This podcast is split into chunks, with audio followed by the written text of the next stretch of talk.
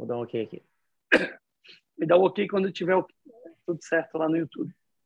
Ok. Vivo? Ao vivo e gravando. Boa, boa noite, pessoal. Sejam todos muito bem-vindos a mais um bate-papo da comunidade GP. Eu sou Diogo do Vale.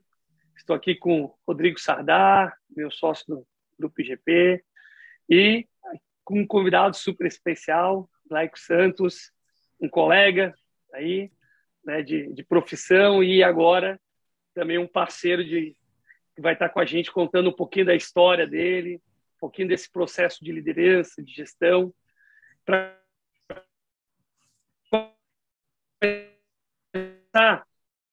passo para ti já, Glaico, as boas-vindas para o pessoal. Ah, obrigado, obrigado, Diogo. É, pô, para mim é um prazer estar aqui. Primeiro, contar minha história, né? Contar o que, que eu aprendi nessa jornada aí, dividir. Uh, quanto mais eu compartilho, mais eu ganho, mais eu aprendo. Então, adoro fazer isso, né? Desde durante toda a minha carreira e também recentemente com com toda essa modinha aí das lives também, que infelizmente a pandemia nos fez ficar um pouco longe dos outros. E um prazer também de estar junto aí contigo, Diogo, né? ex-colega também aí de trabalho e conheço o trabalho de vocês aí do Instituto, né, do IGP, acho que é fantástico o que vocês estão fazendo. E, pô, vai ser uma honra aqui contar um pouco aí do que eu aprendi, mas pretendo aprender também durante esse tempo aqui. Vamos lá, só trazendo um pouco para quem está nos acompanhando aí, talvez pela, pela primeira vez, né?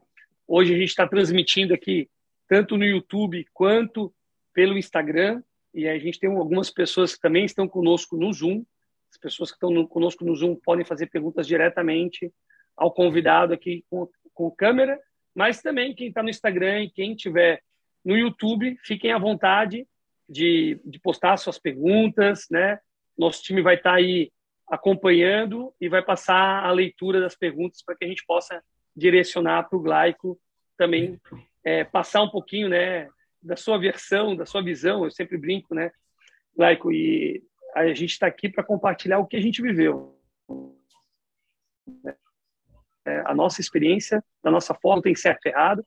É aquilo que deu certo para nós, é aquilo que a gente entende que pode compartilhar de uma forma é, para as pessoas que estão aqui nos ouvindo, para que elas também possam se desenvolver, para que elas também possam, de alguma forma, é, traçar o seu caminho de uma forma mais rápida. Né? Não precisar cair nas mesmas pedras que eventualmente a gente teve que tropeçar para se desenvolver. Então, acho que isso faz parte desse nosso trabalho faz parte do objetivo também do Grupo IGP, né?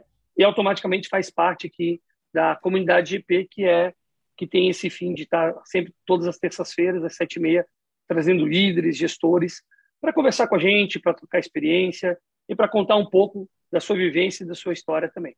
Então, para começar, Glaico, conta um pouquinho sobre a tua vivência. Quem é Glaico? Ah, legal, obrigadão. Cara, sou mineiro de Uberlândia, sou pai hoje da Alice, da Cecília, esposa da Cat, moro em Curitiba.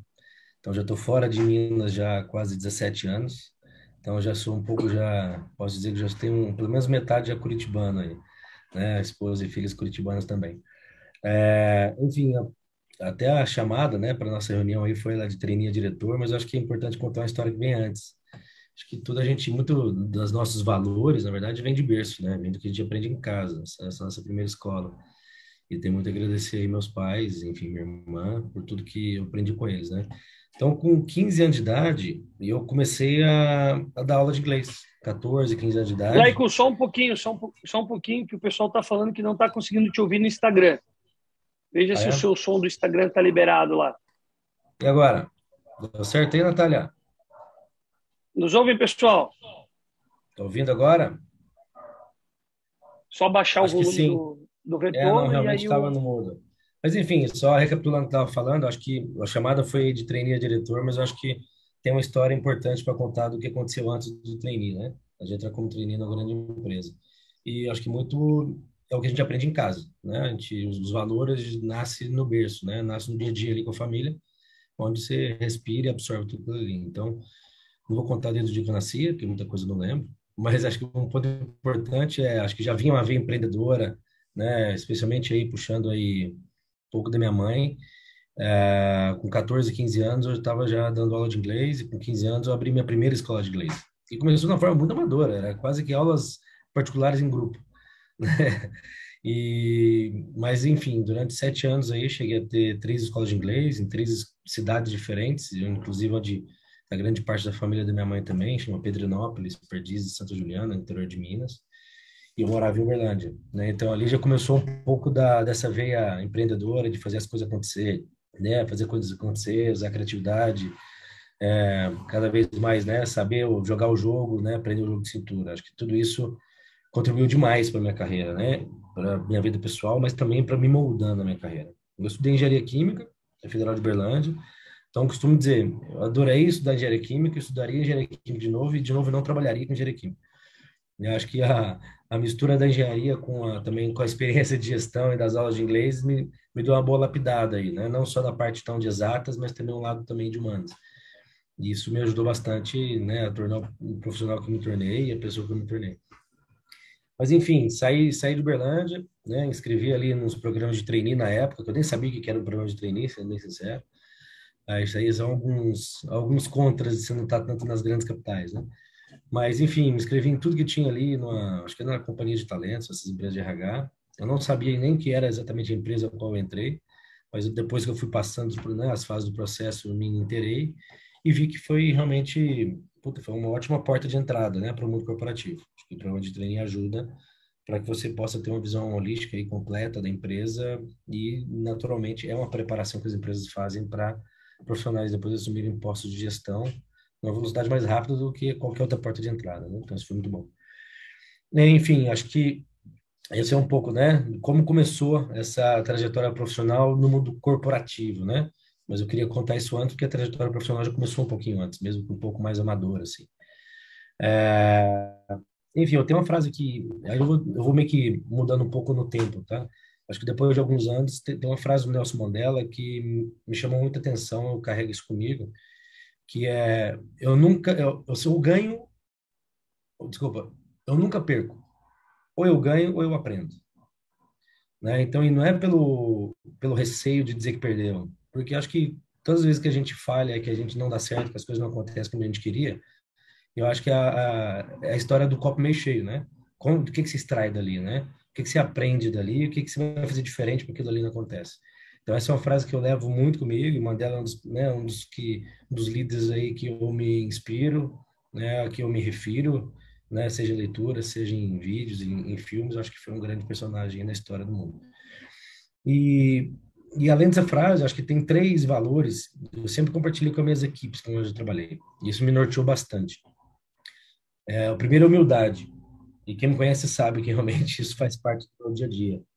Por que humildade? Para aprender a ensinar. Eu, tinha uma carreira muito rápida, né, na empresa que eu trabalhei. E mesmo antes com as escolas de inglês, né, estava ali tentando fazer um negócio que eu não sabia direito como fazer. Então, sempre precisei de muita ajuda, sempre pedi ajuda, sempre estive aberto para ajuda. Eu acho que humildade não é só para aprender, mas também para ensinar. Quem não tem paciência não consegue ensinar, né? Eu sei que, especialmente agora que eu sou pai, eu sei que é fácil perder paciência. Uma das coisas que a gente tem que se policiar, né, Diogo? Sei que você também é pai, mas isso vale para a vida, né? Então, esse é o primeiro, acho que é humildade para aprender a ensinar. O segundo é transparência, porque sem transparência não existe confiança. E sem confiança, você não consegue construir uma carreira, você não consegue construir aliados, você não consegue construir uma relação positiva e boa, seja com a tua equipe, seja com teus pares, seja com teus gestores, até mesmo com seus clientes. Eu acho que transparência é, é fundamental, que é o segundo valor aí que eu sempre carrego comigo. E o terceiro é o famoso sangue nos olhos, né? É garra, é gastar as mangas, né? Sem mãozinha de Tiranossauro Rex ali, sim, meter a mão na massa e, e fazer acontecer. Né? Isso, meter a mão na massa tem várias formas. Tem sentar junto com a tua equipe, meter a mão na massa e fazer coisas que alguns gestores, né, talvez por acharem que estão sentados aí num, num pedestal, num berço esplêndido, acaba não fazendo, gosta somente de delegar. Uh, não, não significa você substituir integralmente alguém da tua equipe ou, um, né, uma pessoa com problema de performance, mas tem a ver de você mostrar que você está no barco, está junto. Né? Cada um tem o seu papel, mas por que não o gestor não pode estar junto, às vezes, arregaçando a manga e fazendo acontecer junto com a equipe. Então, esses são os três que... Tem, tem uma equipe que trabalhou comigo, que se tiver alguém ouvindo aí, eu vou ouvir o vídeo depois, vão, inclusive, talvez lembrar do slide que eu tinha, que assim sei lá, eu gostava de reforçar isso, não em todas as reuniões, mas era bastante frequente.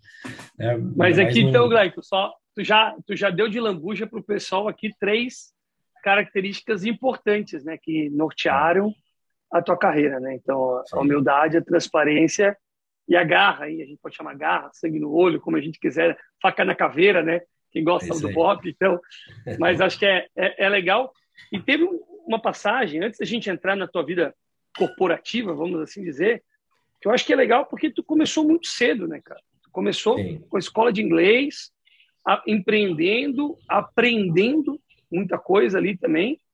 E antes de começar isso, talvez hoje, algumas pessoas que estão aqui nos ouvindo falam, cara, talvez eu estou muito longe de uma, de uma multinacional. Talvez eu não estou conseguindo. Será que eu vou conseguir, de fato, uma carreira lá, numa empresa grande? Eu estou numa cidade pequena, né? Pô, tu também não vem de uma grande capital. Então, assim, que, que atividades, o que, o que tu acredita que te ajudou a chegar nesse processo também? Porque eu acho que isso também é legal para está aqui. Fala assim, é tangível, todo mundo pode. Claro que tem seus níveis de dificuldade, mas o que, que a gente precisa, talvez, como primeiros fatores, né, além dessas três características que tu trouxe? É, não, bom, bom, ponto. E fique claro que não combinamos pergunta nenhuma, pessoal. Eu acho que é, cara, aqui é atitude, cara, entendeu? É, primeiro, sempre parto assim que o autoconhecimento, o autoconhecimento é o, é o ponto de partida para qualquer coisa, você se conhecer. Né? O que, que você faz bem, o que, que você não faz tão bem, o que, que você faz bem acelerar, o que, que você não faz tão bem cuidar para que isso não te atrapalhe e ir desenvolvendo ao longo do tempo. Mas eu acho que o mais importante é se conhecer e ter atitude. Né? Ó vida, ó azar, não vai levar ninguém para lugar nenhum. Né? Esperar que caia do céu, esperar que alguém vai sacudir a árvore e vai cair maçã no seu cesto, entendeu? Então, acho que tem a ver com atitude, correr atrás e, assim, e pedir ajuda. Pedir ajuda. Eu, na, na toda essa trajetória minha da escola de inglês, meu tio Antônio Gondim, minha tia Maria José, minha tia Dirce, meu Deus, muita gente que me ajudou. Né? Alguns ajudavam, né? Já estava com a mão estendida, outros pedia e a mão vinha. Então, acho que é, é, é saber, enfim, atitude, Diogo. Acho que direto ao ponto aí, é saber onde você... É o famoso mineiro que fala, né? Onde que eu tô, para onde que eu vou. Né? Tipo, onde, onde que eu tô, é quem, quem eu sou, né? Como eu sou, o que, que eu sou bom, o que eu não sou. E, puta, para onde eu quero ir? Você pode sonhar grande, sonhar pequeno é igual. Essa frase já está virando até clichê, mas, pô, eu quero entrar numa grande, né, uma grande empresa, uma grande multinacional. O que, que eu preciso? O que, que é o primeiro passo, né? Você precisa falar, puta, precisa, tá tão longe que eu não vou conseguir. Cara, é um passo cada vez, né? Quando eu entrei no plano de trainee dessa na grande multinacional que fiz toda a minha carreira corporativa, essa foi a história que eu contei. Foi a história das escolas de inglês. E o que, que eu fiz para fazer acontecer, né? Em mais em detalhes. Porque as grandes empresas, especialmente hoje, já 15, 16 anos atrás também, mas especialmente hoje, não busca profissionais que baixa a cabeça, assim, senhor, obrigado, você vai lá e executa. Né? Até mesmo posições que são mais operativas, né? Nem mais, não, não pode mais ter o luxo de ter esse tipo de profissional, porque também o estilo de gestão mudou. Então, as empresas buscam profissionais que têm o espírito empreendedor, profissionais que são proativos, profissionais que têm atitude e que têm um bom relacionamento interpessoal, porque no fim das contas ninguém constrói nada sozinho. Né? Então, voltando à tua pergunta, acho que é atitude e saber muito bem onde você está, mesmo se você não souber muito bem para onde você quer ir, entendeu?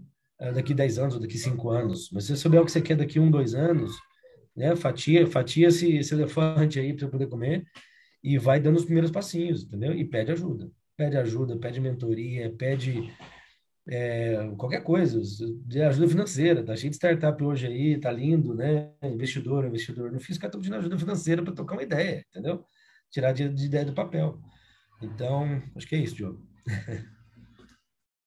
Não, foi bom, foi bom. Eu acho que essa atitude faz com que a gente acelere esse processo e, e consiga trazer, né, para dentro do, vamos assim dizer, dentro das nossas dificuldades do dia a dia, talvez até a vontade, a garra que tu trouxe lá, como primeira habilidade, né, para que tu possa realmente enfrentar as dificuldades que vão vir. E de certo que foram muitas, né, Glaico? Porque de trainee até o cargo de diretor internacional, eu acho que aqui tu deve ter passado por muitas poucas e boas. Se tu puder contar um pouquinho dessa tua trajetória primeiro e a gente vai fatiando algumas perguntas. E de novo, quem tiver no YouTube, quem está aqui com a gente no Instagram também, coloque suas perguntas, né? Rodrigão, se puder nos ajudar também com a condução das perguntas para a gente saber o que está pingando de pergunta aqui. A gente vai abrindo para o pessoal e vai garantindo que todo mundo é, tenha também espaço aí para ir conversando e trazendo seus pontos. Tá bom? Já vou conduzir então. A primeira pergunta. A primeira pergunta é de um cara é chamado Rodrigo. sou eu. Rodrigo do Vale Sardá, é isso? Eu sou eu, sou eu. Tudo bem contigo? Laico, Rodrigo. me diz uma coisa que eu estava ouvindo aqui, tu falou das, das qualidades, né? Das coisas que tu acredita que fizeram diferença positivamente. Mas eu queria saber o que, que é o contrário de positivo, o que, que é negativo. Aquela, sabe aquelas pessoas que tu vê fora que não conseguem entrar e aquelas que estão dentro, mas não conseguem subir. O que que tu vê assim como um limitador assim? O que que mais limita essas pessoas, características que tu percebeu uma, uma intersecção negativa, né?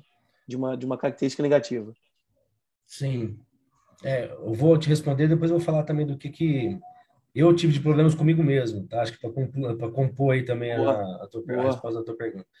Eu acho que assim, o que eu percebo é que tem pessoas que talvez não consigam entrar, ou que está dentro que não consiga ir, ir para frente, cara, pode ter vários motivos, mas vamos lá. Acho que um deles, e é uma coisa que me irrita muito, é o famoso mimimi, né? É o reclamar demais. Né? Talvez é aquela pessoa que adora reclamar, que delega tudo para cima, né? Ou delega tudo a culpa dos outros, reclama, reclama, reclama, mas não, não ajuda a resolver o problema. Nenhuma empresa é perfeita, seja ela uma startup, uma mega multinacional ou uma ONG, entendeu? Nenhuma empresa é perfeita. Então, eu acho que essa é uma coisa que gestores assim como eu e vários ex-colegas que eu tive, é uma coisa que a gente percebia em pessoas que acabavam não seguindo tanto adiante na carreira, é, que tinha esse tipo de postura, né? O feedback era dado, né? Conversar com essas pessoas não era retaliação, mas enfim, era algo que é o estilo que a pessoa preferia usar e conduzir na carreira, né? Então acho que esse é um que no fim esse é um exemplo que mostra vários vários problemas, né? né? Seja de não assumir os problemas, de não assumir as buchas, não ser proativo em resolver, ficar só se queixando, contaminar os outros ao redor, né? É a famosa aquela nuvenzinha preta em cima da cabeça. Então, acho que isso, isso é uma coisa que atrapalha, e eu vi atrapalhando algumas pessoas, assim, dentro do mundo corporativo, de seguir adiante, tá?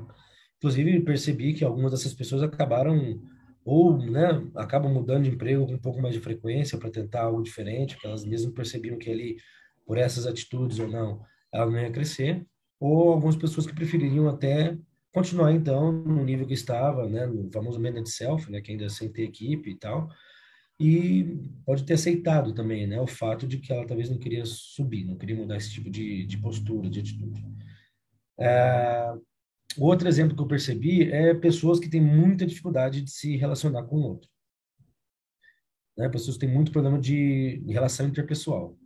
Como eu falei, pode ter o robô que for, né, sei lá, talvez nos dias de hoje, com esse tanto de robotização de tudo aí, essas pessoas que têm mais dificuldade de relação interpessoal estão se encaixando melhor, né? Tá tendo mais oportunidades para que elas possam trabalhar. E que legal. Acho que uma das coisas que eu aprendi também nessa minha carreira de gestor, tem que ter muito cuidado para não confundir skills, né, habilidades ou a falha de habilidades com personalidade. Né? Esse é um tema que eu queria quero falar depois. Mas acho que tem as pessoas que têm mais dificuldade para ter relações interpessoais, que naturalmente é mais difícil ser gestor, né? E é até mais difícil trabalhar em grandes grupos. Né? Essas pessoas tendem naturalmente a trabalhar mais isoladas, sozinhas ou até em posições que elas não precisam nem relacionar tanto com o ser humano, né? Relacionar mais com máquinas. Isso é verdade. Então, esse é um ponto. E muito de dificuldade de relação interpessoal, acredito eu, falando de uma forma empírica, tá? Não de uma forma é, técnica, né? Teórica ou fundamentada em estudos aí de universitários, mas acho que isso tem muito a ver com a personalidade. Tá? Não quer dizer que isso não dá para ser trabalhado. Dá sim, eu vi na prática isso sendo trabalhado. Tive uma pessoa que trabalha na minha equipe uma vez, acho que esse eu, né, sem referir nomes, mas eu queria dar esse exemplo sobre, acho que encaixa aqui, sobre não confundir personalidade com baixa performance ou falha de alguma habilidade necessária para uma, uma vaga, né, para uma posição. Tinha uma pessoa que era extremamente introspectiva, é, bem tímida, e essa pessoa estava na minha equipe numa, numa área aí onde a gente lidava com clientes externos, clientes grandes, né? Na empresa que eu passei. E assim, e teve algumas discussões, ah, ele não pode, né? Essa pessoa não pode estar tá aí, porque ele é assim, esse assado. Eu falei, gente, peraí.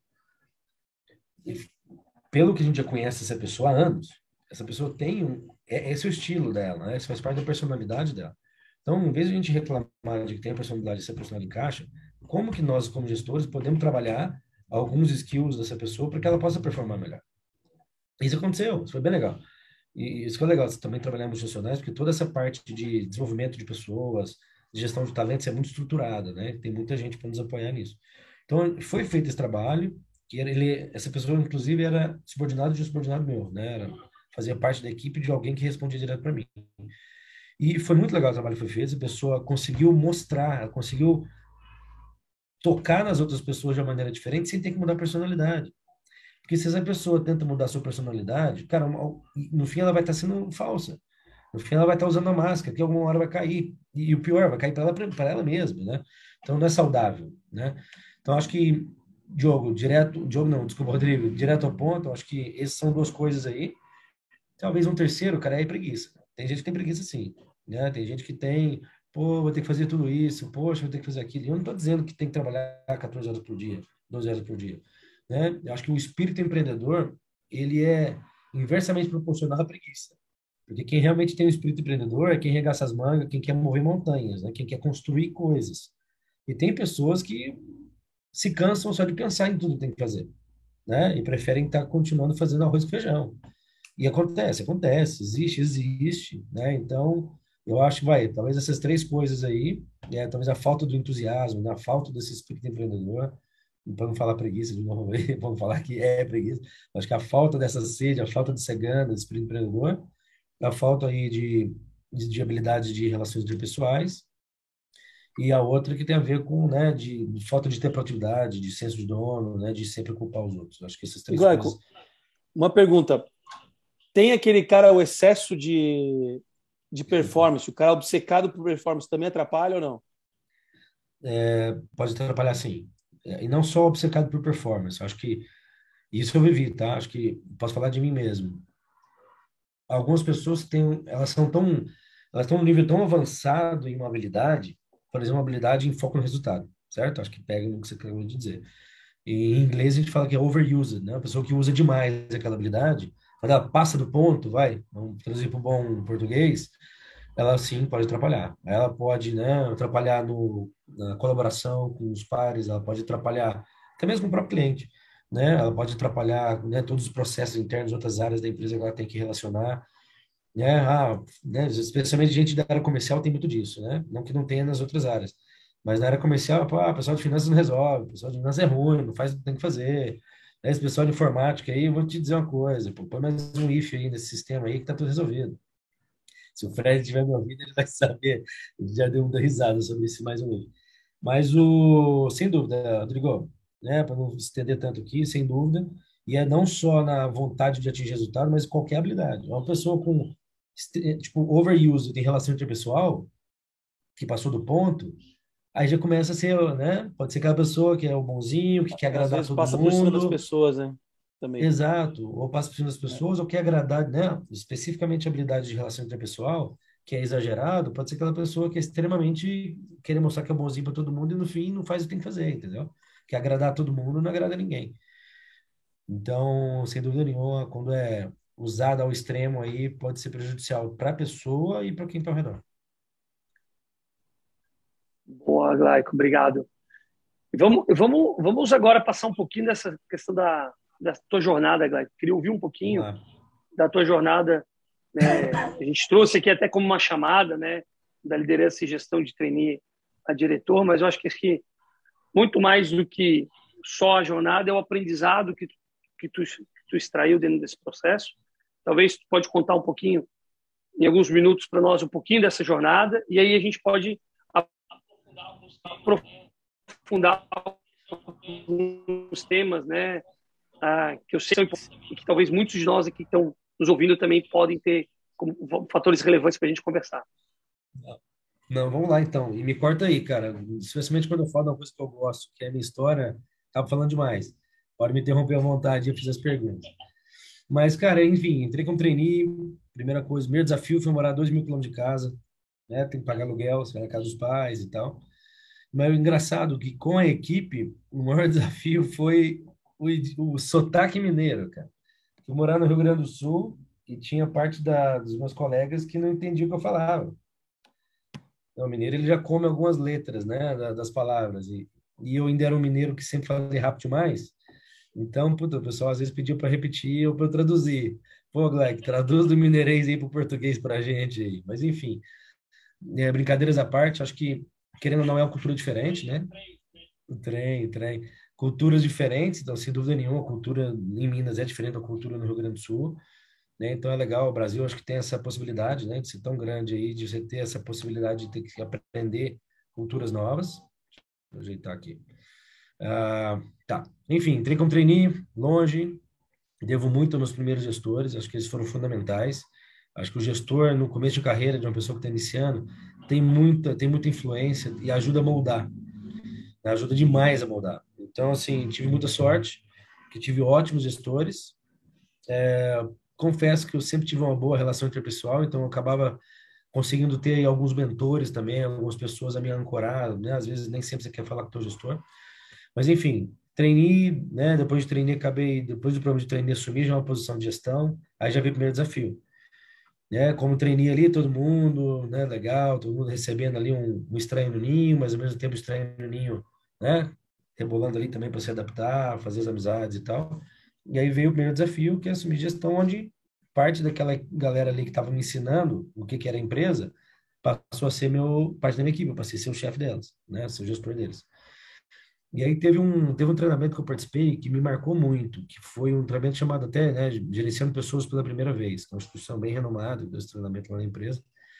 Uma coisa que me marcou muito é, fala sobre estilos de comunicação, né, no inglês aí, communication styles, que é onde eu comecei a perceber, poxa, eu preciso me comunicar de maneira diferente de acordo com a pessoa. E não é falsidade, né? No começo eu falei, pô, mas não posso, tenho que ser, né? Truth to myself, eu tenho que falar igual com todo mundo. Mas, inclusive, aprendi, acho que o treinamento, né, a teoria, acabou me dando mais coragem para fazer isso, né, e romper essa, essa minha barreira que eu imaginava que não podia ser assim. Então, a partir do momento que você identifica os seus colaboradores, né, a tua equipe, isso vale para pares, vale para cima também. Mas, para mim, ajudou muito, né, onde você comunica a tua linguagem, a forma de se comunicar. Tem colaborador que você vai precisar estar mais próximo, e dar a mão até que ele pegue mais confiança para fazer. Tem colaborador que não quer nem saber disso. Se fizer isso, pode ser até mesmo uma ofensa. É, ele quer que você dá o briefing para ele e deixa que ele toca. E, né, geralmente são os mais proativos aí, os mais acelerados. Então, a partir do momento que você entende, você adapta a tua, tua comunicação e adapta a tua atitude né, com cada um. Então, esse, para mim, me abriu muitos olhos quando eu fiz esse primeiro treinamento. Eu acho que, como parte também do público aqui do Grupo IGD, acho que isso pode ser uma, uma boa dica também, né, de procurar entender, ler esses seus stakeholders, né? Inicialmente a tua equipe, mas também pares e, e níveis superiores, e você adaptar a linguagem, né? Adaptar a tua postura. Acho que esse é o primeiro. E é legal, Glória, que tu trouxe isso, porque eu também passei muito por essa dificuldade, né, cara, na minha carreira, tipo, de quando a gente avança no processo e eventualmente tu é promovido, e aí tu tá, tu tá com alguém na que entrou junto contigo, mas de repente tu vira chefe daquela pessoa e existe um existe todo um, um cuidado né, que a gente precisa ter nesse processo, para também que a pessoa tu consiga se colocar numa posição de líder, né, e não de chefe, né? E aqui talvez eu queria eu queria ouvir um pouquinho contigo, da, da, da tua opinião. Aprofunda para nós alguma coisa que tu fez, alguma ação que tu tomou nesse processo para que conseguisse solucionar essa dor. Tá. É, essa dor de ser gestor pela primeira vez, é isso? Tá. Primeiro, cara, recorri demais ao meu gestor na época, demais, demais. E uma pessoa também que usei como meu focal point, como vai, um trabalho de mentoria, que inclusive era do RH. Então, pedi ajuda, né, pedi ajuda e parei e fui estudar a minha equipe. Né? Então, eu mesmo escrevendo, né, o que é importante, o que, que eu percebia, né, que era o estilo de cada uma dessas pessoas. E depois eu fiz um bate-papo um a um, onde eu pude não só me falar melhor sobre mim, me apresentar sobre mim, meu estilo, como eu né, pensava em trabalhar, mas de ouvir também o que, que a pessoa gosta, como que ela gosta de conduzir né, o trabalho dela, porque no fim, essas pessoas já estavam ali há alguns anos fazendo o trabalho delas. Né? Eu cheguei para ter uma visão de outsider, né, de alguém de fora, para implementar coisas diferentes, etc. E substituindo um gestor que é extremamente querido por todos, extremamente competente. Né? Então, cara, aí eu volto para aquele três dos meus valores, né? Um deles é humildade. Ops. Peraí que eu acho que não caiu aqui. Estamos te ouvindo. Estamos te ouvindo. Beleza. Não, então vamos lá. Eu acho que tem a ver com a humildade. Então, o que, que eu fiz foi isso. Eu parei, analisei, validei com o meu gestor minhas percepções sobre as pessoas, peguei input sobre ele também, né, sobre a minha equipe, e na minha conversa um a um, eu quis, né, tentei deixar claro aí como que eu pensava em conduzir, mas também queria ouvir deles. E coisa simples, né? Como que você gosta que eu te dou um brief? Como que você gosta que a gente faz um follow-up? Né? Como que você gosta de fazer o seu trabalho? O que, que tem de oportunidade e tal? E deixando claro, olha, eu estou aqui também para achar oportunidades, né? Ver como a gente pode ser mais eficiente, como a gente pode ser mais criativo, como pode fazer, fazer diferente do que estava fazendo, mantendo as coisas boas, né? Corrigindo tinha que ser corrigido, mas trazer um pouco também de criatividade e inovação. Então, acho que essa atitude no individual e depois com todo o grupo junto me ajudou bastante a conduzir é, essa transição. Mas, cara, deu frio na barriga. Né? Quando eu tive que fazer a primeira avaliação de desempenho, meu Deus do céu, né? e agora? Vou falar isso para a pessoa, que ela é assim, que ela é assada.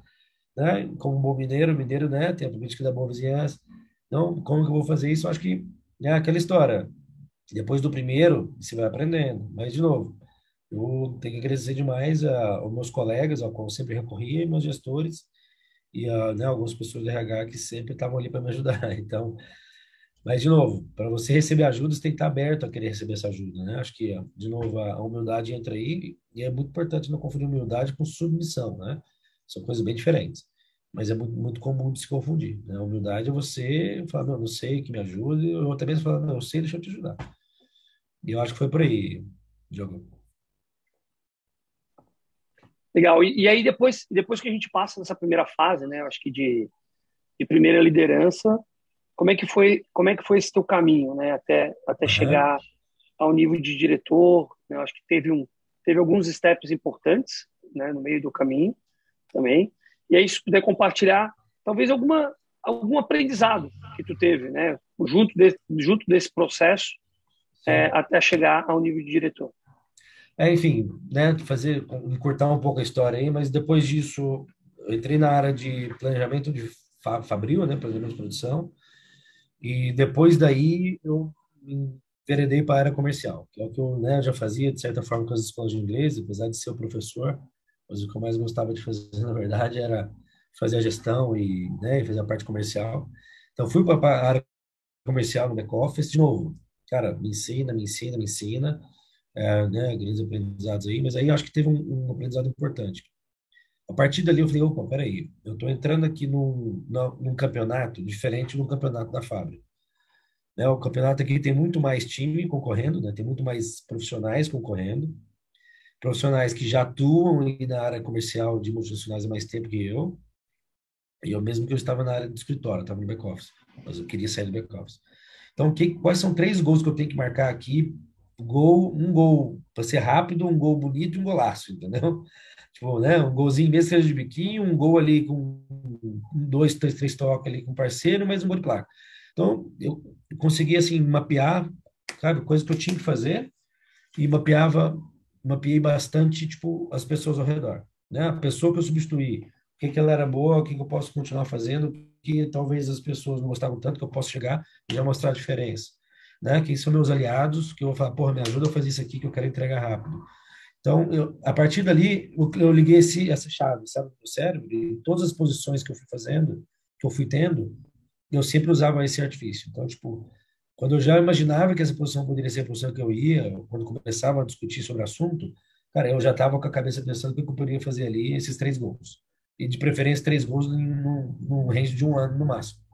Né? E as coisas foram acontecendo. Então, isso, a partir dali, eu fui sendo promovido rapidamente, tive uma progressão rápida, e, obviamente, quando você chega no nível mais sênior, aí você precisa estar um pouco mais de tempo na, na cadeira para ficar mais maduro, né? Ser validado para posições futuras. Mas nesse inteirinho entre depois, né? Nesse nível do primeiro nível de supervisão até eu ir para uma para um diretor, por exemplo, eu sempre tive isso na minha cabeça. Quais esses três gols tem que fazer? biquinho, de tabela e o golaço? O gol de placa. E mapeando quem ao redor ele podia me ajudar fazer isso acontecer. Então, Vou, é legal que tu trouxe, tu trouxe, tu trouxe ah. quick wins, né?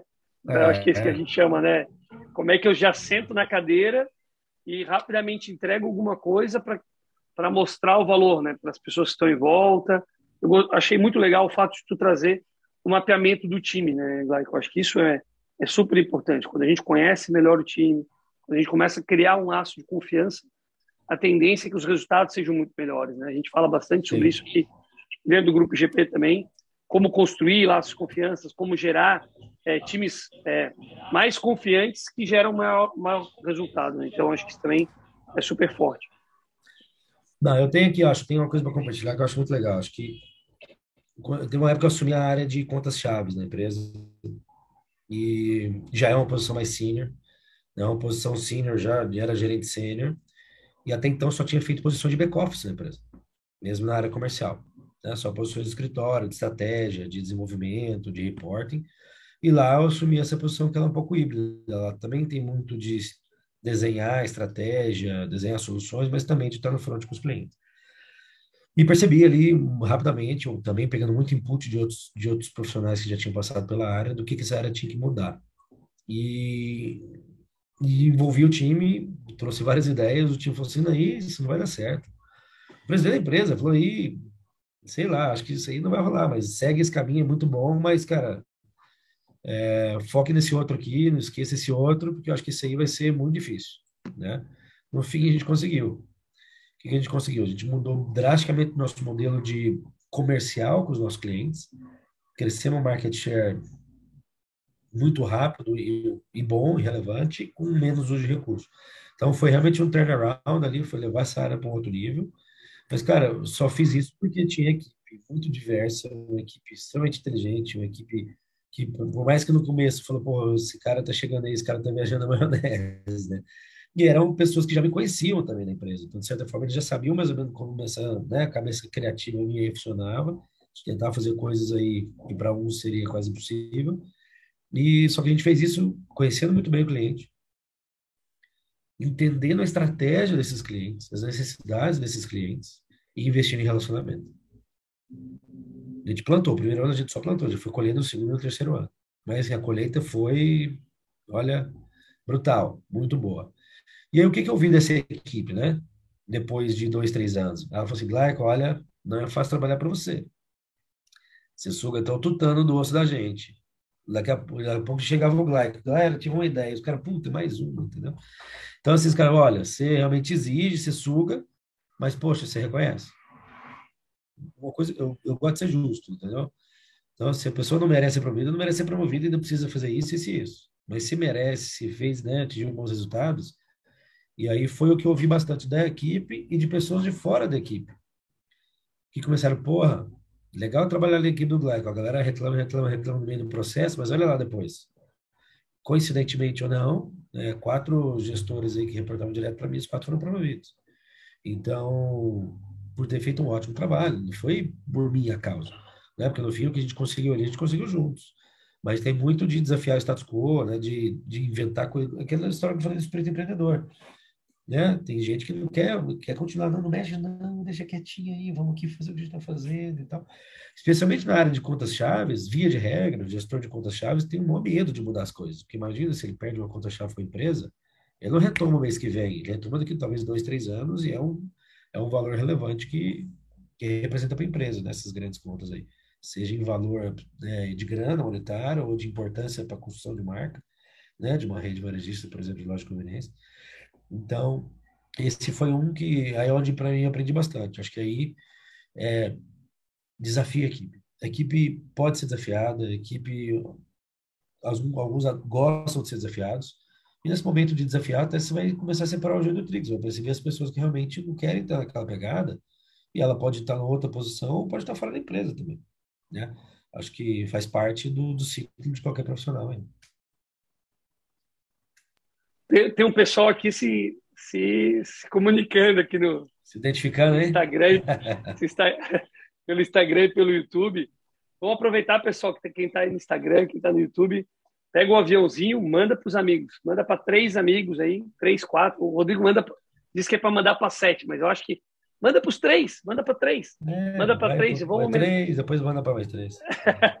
e a gente, para vocês, para trazer o pessoal para cá, que a gente vai abrir para perguntas daqui a pouco, tá? Para o Glaico, ele vai né, comentar um pouquinho aí tá tocando um pouco da, da sua história, um pouco desse seu caminho, mas também para perguntas para vocês, do dia a dia de vocês, coisas que acontecem nas suas empresas, coisas que acontecem no seu trabalho, dúvidas sobre gestão, dúvidas sobre liderança, como conduzir times, como, como conduzir equipes, né? Ou mesmo erros, dificuldades que vocês já sofreram, que queiram compartilhar aqui, para a gente também poder tá, tá dando um pouco da, da, nossa experiência. Eu também vou ajudar a compartilhar alguma coisa aqui. O Glaico vai estar conosco dividindo a sua experiência nessa próxima próximos 40, 50 minutos que a gente tem até o final da nossa live. Então, aproveitem, vamos usar esse, esse momento aí para realmente trocar experiências e crescer, tá bom? Laico, e aí?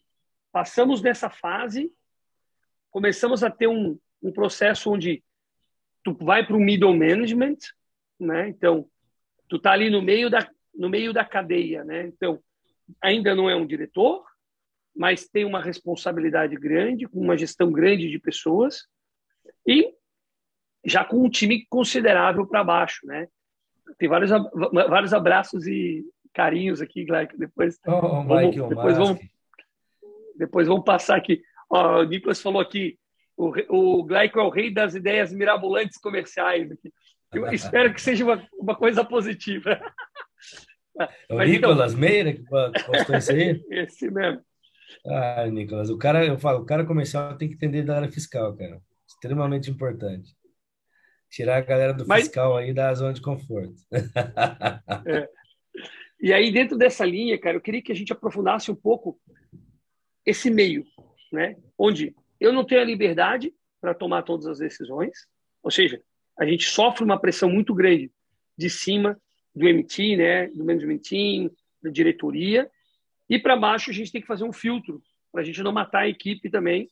E eu queria entender um pouquinho como é que foi esse passo dentro da tua carreira e quais foram os principais pontos que talvez tu queira compartilhar com a gente aqui de aprendizados. Ah, perfeito. Cara, é a posição sanduíche, né? Mais sanduíche de todos, quem está no middle management aí. É, antes de mais nada, acho que para cima, é, para você gerenciar para cima, acho que é cada vez mais você mostrar que você é dono, que você está cuidando daquilo ali, e não só né, cuidando, estou fazendo a coisa continuar como era. Mostrar, fazer uma boa visão de como que é hoje, como pode ser no futuro, como que eu vou chegar até lá. Se você consegue fazer essa, essa distinção e de, definir muito clara a tua estratégia, e aí você tem que pedir tempo de holoforte. Tem que pedir para o seu gestor, gestor, seu gestor, fala, quero um tempo para apresentar para vocês aqui a estratégia, quero saber a opinião de vocês se faz sentido, quero saber o input de vocês, sabe? E você vai, você faz isso de uma maneira plena, vai, de uma maneira mais consolidada, de uma maneira mais sênior, mostrar a sua senioridade, porque para eles tomarem a decisão de promover você de uma posição de middle manager para uma posição mais senior, eles precisam ver senioridade em você.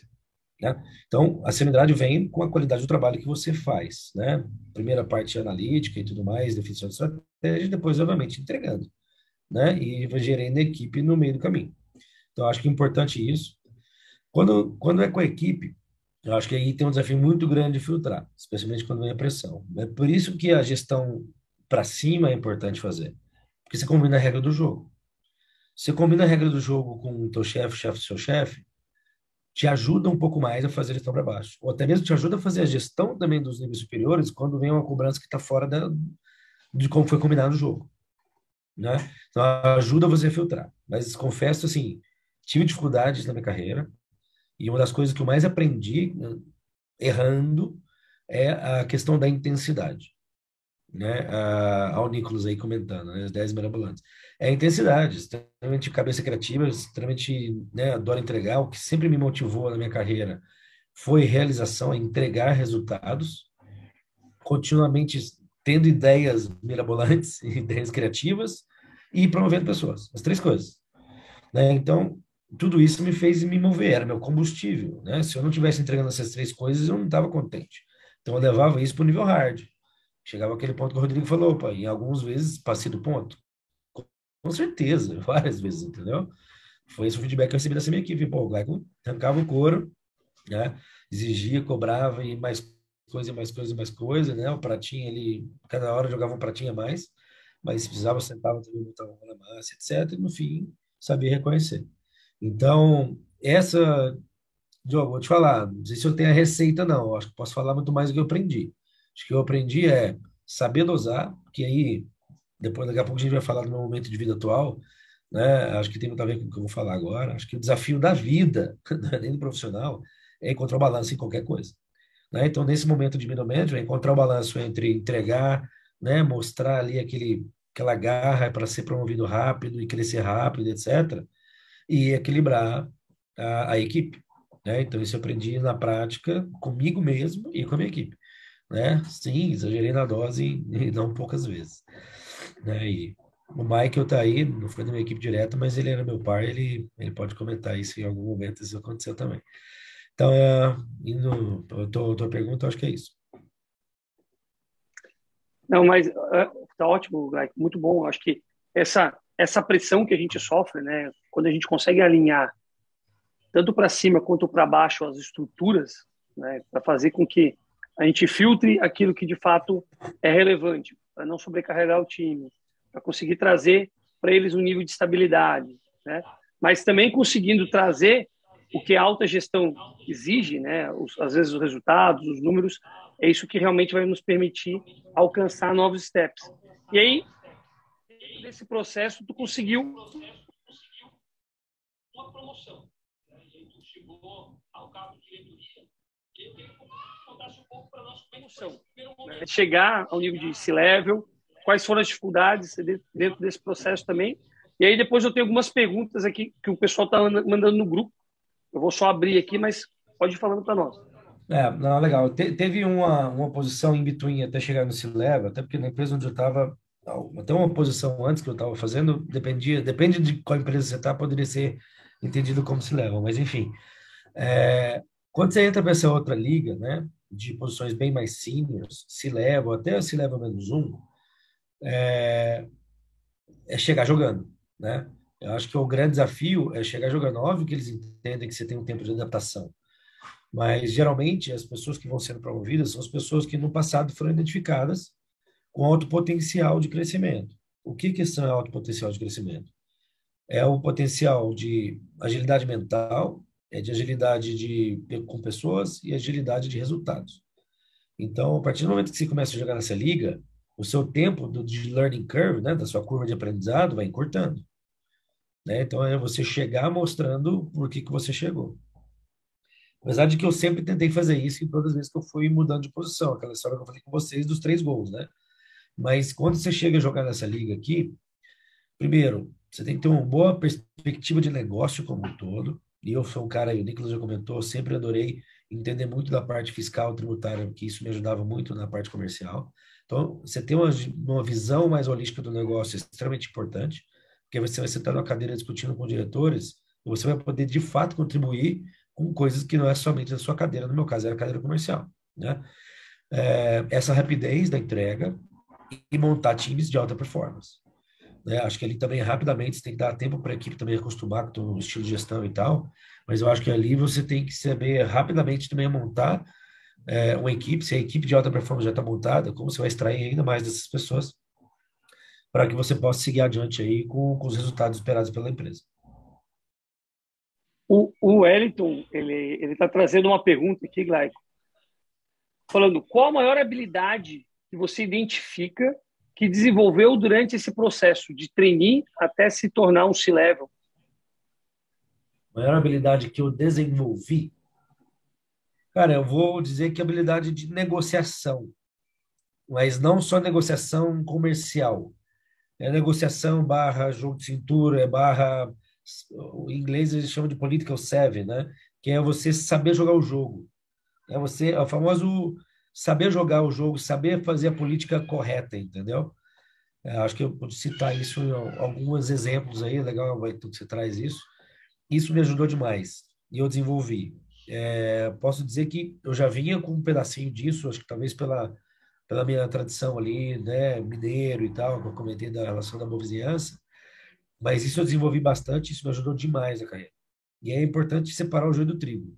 Uma coisa é o, o puxa-saco, é o politiqueiro que só faz política ali para tentar botar para nos quentes alguma situação, ganhar alguma coisa. E outra coisa é você saber mapear, né, tua equipe, saber mapear teus pares, saber mapear com teus chefes e saber mapear até mesmo pares dos teus chefes. Porque a decisão de quando você vai ser promovido não é só do seu chefe. A promoção de quando você é, promovido é de um comitê, que é teu chefe, os pares dele e RH.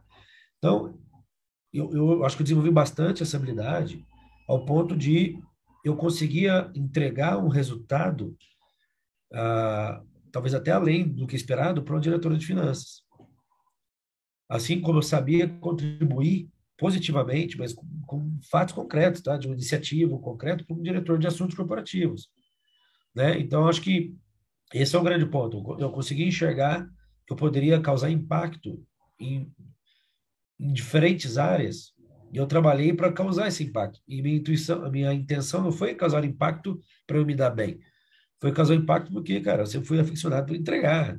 De entregar e entregar coisas e ter a criatividade no meu negócio. Mas voltando ao ponto da pergunta, acho que essa é a habilidade de desse saber jogar o jogo, cara. Quando você introduziu o Political Sevens aí, mas seria mais ou menos isso. É você saber navegar ali e usando essa habilidade para te ajudar a entregar mais e entregando talvez mais do que esperado por algumas pessoas que talvez nem esperavam realmente que você entregasse aquilo. Né? Isso com certeza contribui para a aceleração de carreira, mas não só nisso, senão você está muito pensando só em crescer, mas contribuiu muito no meu desenvolvimento profissional. E Gleico, agora uma pergunta um pouco polêmica. E a gente sabe que quando a gente vai crescendo na, na carreira, puxadas de tapetes acontecem, né? Então, é. como é que a gente conduz isso na nossa vida profissional para que isso possa ser um, uma, uma fortaleza, para a gente possa crescer com isso, né? Ao invés de, deixar, de se deixar cair. Cara, acho que eu praticaria, acho, talvez eu pratiquei aquele negócio. Acho que se você percebe que você tem um adversário, é melhor estar perto dele do que longe. Quanto mais próximo você estiver dele, melhor. Né? Porque no mínimo você sabe o que ele está pensando em fazer. Então, óbvio que já teve situações que eu já te, né? Você cheira isso, né? Você fala, esse negócio não está me cheirando bem. Cara, sempre procurava, mas sempre tentando contribuir para aquela pessoa. Qual é a agenda daquela pessoa? Qual é a prioridade para ela? E aí, quais são os desafios daquela pessoa, daquele profissional, daquela área, etc. Cara, como que a gente pode entregar um negócio melhor juntos? E não é chegar, cara, chega aqui, vamos parar com esse negócio e vamos se dar bem nós dois. Nunca, nunca fiz isso. Mas é, é tipo assim, pô, perceber isso e ganhar aquela pessoa né? seja numa reunião, seja no dia a dia, seja né, trabalhando no projeto junto com aquela pessoa, seja o cara que você está do seu lado, mas é ver como que você pode contribuir e colaborar para aquela pessoa. De novo, seja humilde, entendeu? Pergunta o que, é que você pode ensinar, o que, é que você pode contribuir. É, eu acho que é por aí, viu, Diogo? Eu tive uma outra situação que percebi isso, não muitas, mas onde eu percebi, eu já tentava já ficar próximo, mas eu tive uma situação onde eu preferi não ficar próximo. Falei, ah, quer saber? Cara, tente o que você quiser. Eu não vou, né, não vou tentar fazer nada e deixa eu tentar. No fim, os meus resultados, minha, minha postura, minha abordagem vai dizer mais do que qualquer outra coisa. Vamos para uma, vamos para uma próxima fase da tua jornada. Eu acho que é interessante, que é quando tu assumiu aí a, a tua posição e tu teve uma oportunidade internacional também, né? Conta para nós um pouquinho de como é que foi isso, esse desafio de gerir times de outros países, né? Pessoas de outros países, de outras culturas. Acho que isso também, algumas pessoas que estão aqui conosco talvez sonham até em ter uma oportunidade internacional, de poder trabalhar fora do Brasil. Né? A gente sabe vários esse êxito que a gente está tendo de várias pessoas profissionais brasileiros buscando é, é, trabalhar no, seja na Europa, nos Estados Unidos ou mesmo aqui na América Latina, né? E aí eu queria entender um pouquinho dessa tua jornada quais foram as dificuldades, o que foi legal nesse processo. E aí a gente vai avançar para a próxima etapa, que é o novo Glaico, né? Empreendedor e investidor aí. Não, legal, vamos lá. Enfim, algo que eu sempre sonhei na minha carreira. Primeiro, eu estou ocupando a posição de diretor, né? O famoso Head of Function. E está fora, né? Expatriado em outro país. Então, quando eu recebi a notícia, fiquei extasiado, feliz pra caramba. É, Primeiro desafio é cultural. Eu acho que esse foi um grande desafio que eu tive. Ah, várias pessoas falam, não, não se preocupe. Até falei com outros, profissionais, ex-colegas meus, que tiveram um choque muito maior, né? Um alemão que veio para o Brasil, um turco que veio para o Brasil e depois foi para foi para Tailândia, né? O outro também que é latino que foi para Tailândia.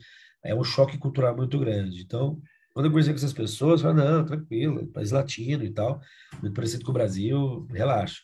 Mas não é. É assim como o mineiro, a cultura do mineiro tem diferença com a cultura do, do gaúcho, né, do Rio Grandense, tem diferença também da cultura do brasileiro com, com o latino-americano. No meu caso, estava no Caribe, né? Então, tem sim.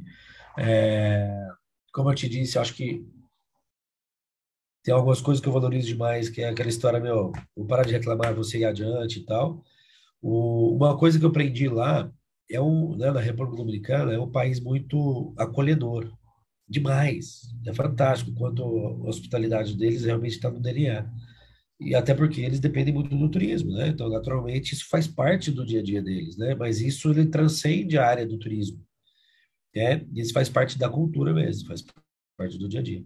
Então, as pessoas te recebem super bem, né? Então, um dos grandes desafios que eu tive foi dosar cobrança, alinhamento, cobrança e feedback, sabe?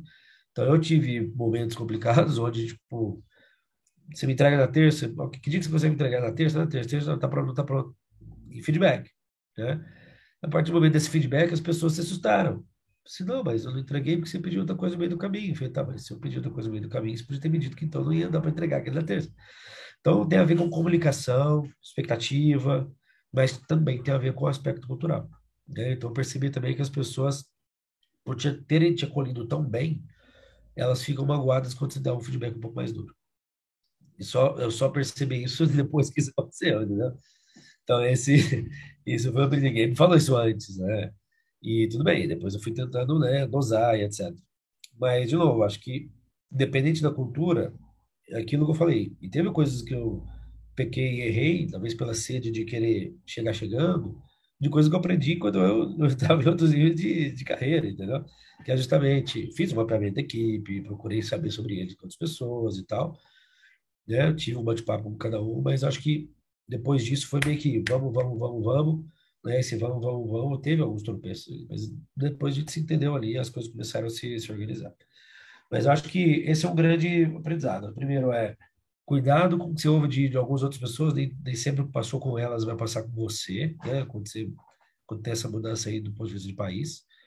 Não subestime a mudança de país do ponto de vista cultural, mesmo que seja um país vizinho, um país que tem características semelhantes. E outro, entenda da cultura, entenda da história do país, porque isso vai te ajudar bastante a entender como que as pessoas se comportam. Não só seus, sua equipe, mas todos os colegas novos que você vai ter. Né? E no caso do meu comercial, os clientes também, que eu teria que entender melhor para entender como melhor interagir. É isso aí, John. Então, essa, essa deu para perceber aqui que a mudança cultural, né, de gestão do time, parece que foi o grande ponto de dificuldade, né? Sim. Parte técnica, muda, muda alguma coisa? Como é que, como é que foi esse, essa construção daqui para lá? Porque muitas vezes a gente tem o receio, ah, poxa, será que eu vou estar preparado tecnicamente? Será que eu vou estar ter todos os skills necessários para esse processo? E às vezes acaba nem indo, né? Perde oportunidades para não se sentir pronto. Então, o que que tu teria para quem está tá nessa decisão? Ah, eu, eu sempre parti do pressuposto que eu nunca estou pronto para posição nenhuma. Então, vamos que vamos, entendeu? Me dá aí que eu vou e, e vou aprender no meio do caminho. Então, eu não sou desses. Mas eu acho que aí, é, do ponto de vista técnico, sinceramente, não. É, vai, se a gente chama né, de alguns soft skills, obviamente são técnicos, é, poderia ter né, dosado melhor. tá? Dosado melhor e especialmente calibrar né, essa velocidade de acordo com a cultura.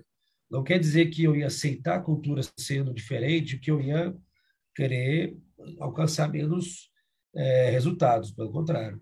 Né? É como calibrar essa comunicação que volta lá eu aprendi no meu primeiro curso lá de gerenciando pessoas pela primeira vez, que é o Communication Style, né? Só que o style aqui não é só no style das pessoas que você costumam já conviver, pessoas que você nunca conviveu, cultura diferente. Então, é dosar como você se comunica, como você cobra, como você alinha as coisas, já colocando a cultura dentro desse pote, desse caldeirão, você sair dali com com a, com a receita bem feitinha, entendeu?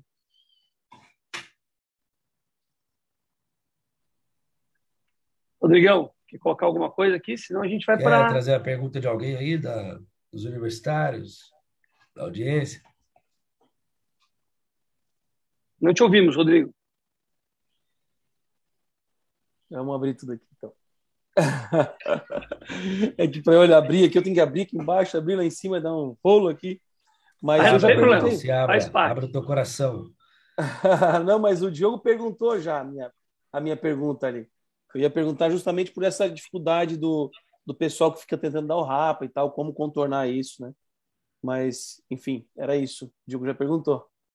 Não, legal. Do pessoal aqui um também. comentário aqui, só antes de você trazer a pergunta do pessoal, acho que tem um tema importante que é como como você faz, como você ajuda a tua equipe para que ela possa ser promovida. É, isso foi uma coisa que pegou muito assim na minha cabeça, especialmente quando eu estava no middle management. Quando eu comecei a ser gestor de gestores, né, que já é o segundo nível do middle management aí. E o que, que eu aprendi no fim das contas, né? Você não, primeiro, você tem que dar espaço, tem o dia a dia, o tete a tete, tem com a tua equipe, então eu não vou, nem entrar nesse termo, nesse termo. Mas tem como, primeiro, você tem que achar espaço de palco para a tua equipe.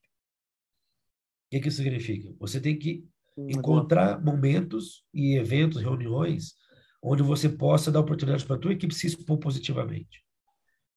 Né? O que, que são cuidados que tem que tomar em conta aí? Primeiro, não vai jogar os leões, se você percebe que a pessoa não está preparada, não vai forçar e fazer com que isso aconteça, que é o tiro sai pela culatra. Graças a Deus nunca tive esse problema que aconteceu comigo. É, quando eu percebi isso, eu tive né, a cautela de dar uma segurada e preparar melhor a pessoa. Dois, você nunca pode usar isso de artifício para cobrir uma falha tua, por exemplo. Ah, então eu já vi gente fazendo isso, tá? Então vou levar sempre meu, minha, minha pessoa da minha equipe aqui comigo para tal reunião com o meu chefe e tudo mais. Ah porque eu meio que ah, deixa a pessoa tocar aqui, não quero nem saber disso. Tipo assim, ela ali para cobrir uma falha tua que você não se preparou e tudo mais. Pode acontecer eventualmente? Pode. Falar, chefe, olha, não me preparei, a pessoa aqui está preparada, vou trazer ela, vai me representar aqui, vou estar junto. Mas isso tem que ser bem esporádico, assim, bem pontual. Mas já vi casos de profissionais que sempre traziam equipe com a desculpa de que eu estou dando palco para ela, estou expondo ela, etc. Mas para que é o famoso braço curto, né? Deixa Deixa eu fazer, fazer menos aqui. No fim, você estava usando a tua, tua equipe para substituir algo que você deveria fazer. Tá? É, então, enfim, dá o espaço de palco, mas tem que ter essa cautela, né, dar essa exposição positiva. E outro é, de novo, a decisão sobre promover a tua equipe não é você que decide. E não é só você, teu chefe, que decide. É você, teu chefe, um comitê dos seus pares e, eventualmente, mais alguém pares do teu chefe. Então, quando você vai expor essa pessoa, expõe ela não só para o teu chefe, exponha ela para o colega do teu chefe, para o pai do teu chefe. Né? Obviamente que tenha que faça sentido o que ela esteja fazendo para que o pai do seu chefe ouça, você possa ter uma reunião com ele. Né? E você vende a tua equipe, né? Eu falo pelos processos que existem as multinacionais, você tem um processo manual de avaliação de desempenho e de gestão de talentos, onde você vai ali definir para onde, né, onde faz sentido aquela pessoa aí que está mais preparada para ser promovida e tal. Não deixe para esses fóruns formais para você falar sobre essa pessoa. Você tem que ir vendendo o bom trabalho Mostrar. que ela faz, você tem que ir vendendo e, e, mostrando a mudança de atitude, melhora de atitude, etc., que ela tem de comportamento ao longo do ano para esses stakeholders importantes. Você vai chegar lá no fórum lá no final do ano, os caras só vão falar assim: concordo, concordo, concordo, concordo. Ou tirar é. uma outra dúvida de como que isso foi feito, entendeu? Então, é, essa é uma dica, cara, que eu tive muito. Quando caiu minha ficha em relação a isso, eu falei: caramba, peraí. É. Isso me ajudou bastante a seguir adiante depois. Isso é legal, porque a própria equipe vê, quando você faz isso de uma forma genuína, a própria equipe vê isso e te enxerga. Então, talvez por isso que muitas pessoas que eu vi, pô, você arrancava o couro, mas, porra, foi bom, né? Olho para trás depois de três anos, valeu a pena. É porque, de certa forma, aconteceu isso, entendeu? Tem momentos que eu não consegui fazer, tá? Vou ser honesto. Mas quando deu um clique eu consegui fazer, puta, uma sensação super gostosa, assim. Você vê, pô, aquela estratégia que eu montei funcionou e valeu a pena, aquela pessoa se deu bem e acabou sendo promovida. Eu tenho uma, uma pergunta para fazer, vamos lá. Com relação justamente a isso, né? A equipe, promoção da equipe, né? É, muitas vezes tem alguém da equipe que faz algum trabalho e às vezes o gestor pega aquele trabalho e apresenta como se fosse dele. Acontece, né?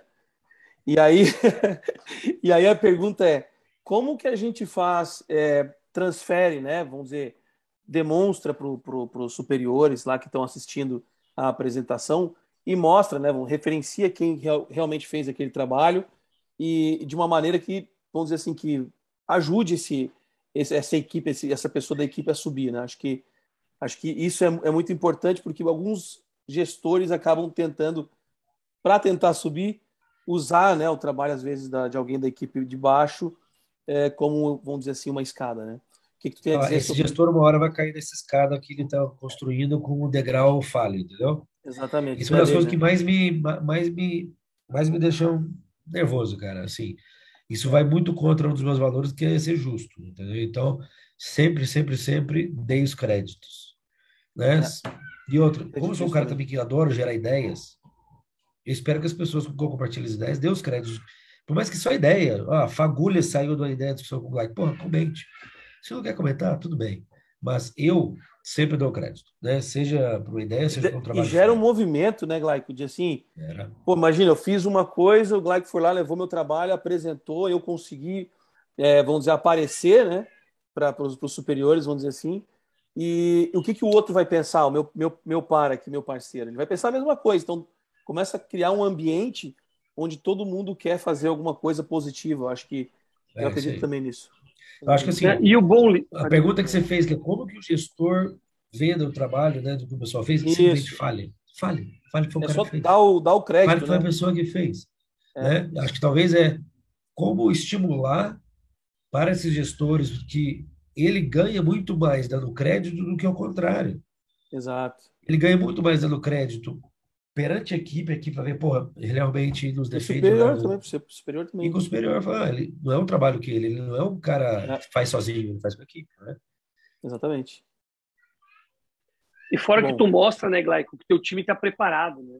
Para assumir Exato. novas posições. E outra, Quando a gente mostra, consegue tá mostrar o time. a preparar né? o time. Você está ajudando a é, desenvolver né? o time.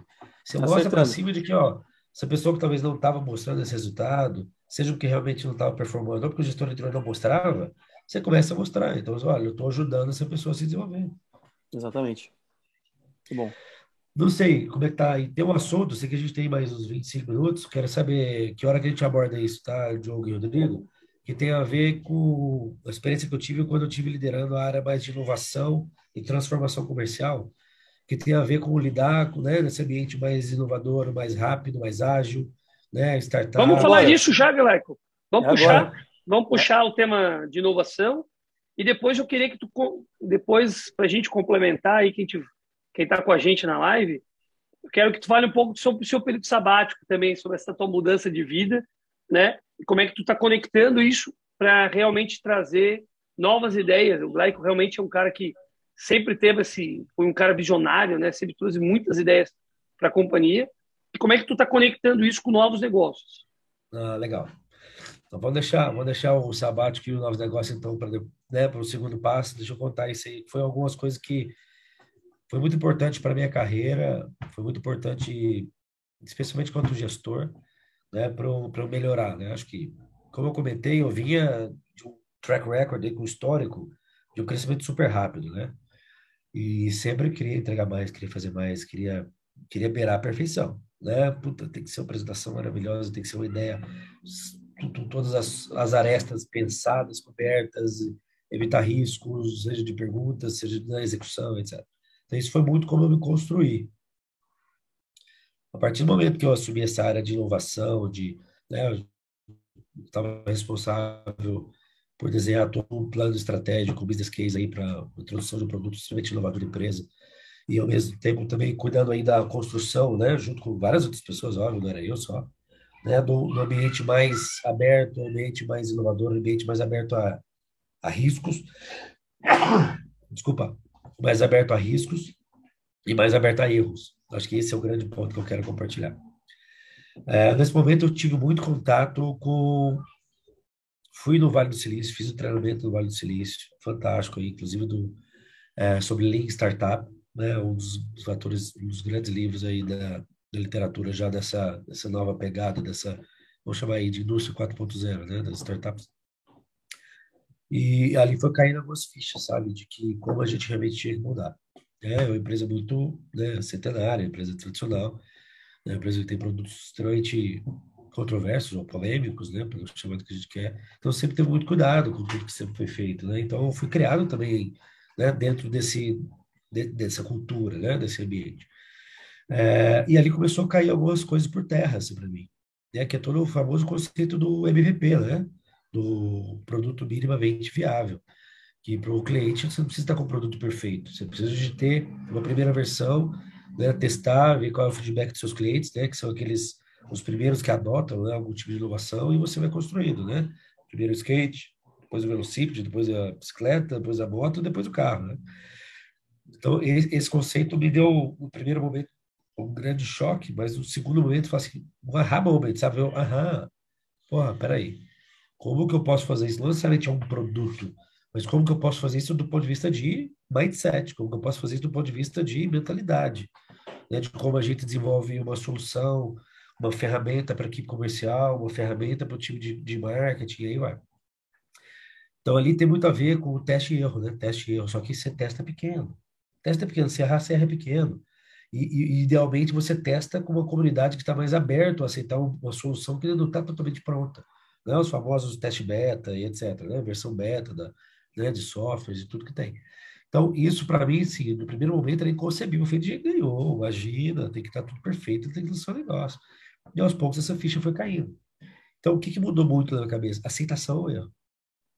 E tive várias discussões gigantes, assim, com várias pessoas. E o legal, durante esse momento, eu tinha interação muito grande com pessoas extremamente júniores ainda da empresa, trainees, ou recentemente lá proposto programa de trainee, diretores, que estava dentro desse grupo, né, desse squad que a gente montou, para construir como que a gente pode fazer com que a empresa evolua, dê alguns passos nesse sentido de ser mais aberta ao erro, de ser mais inovadora e tudo mais. Então, participei de toda essa construção, foi muito rica.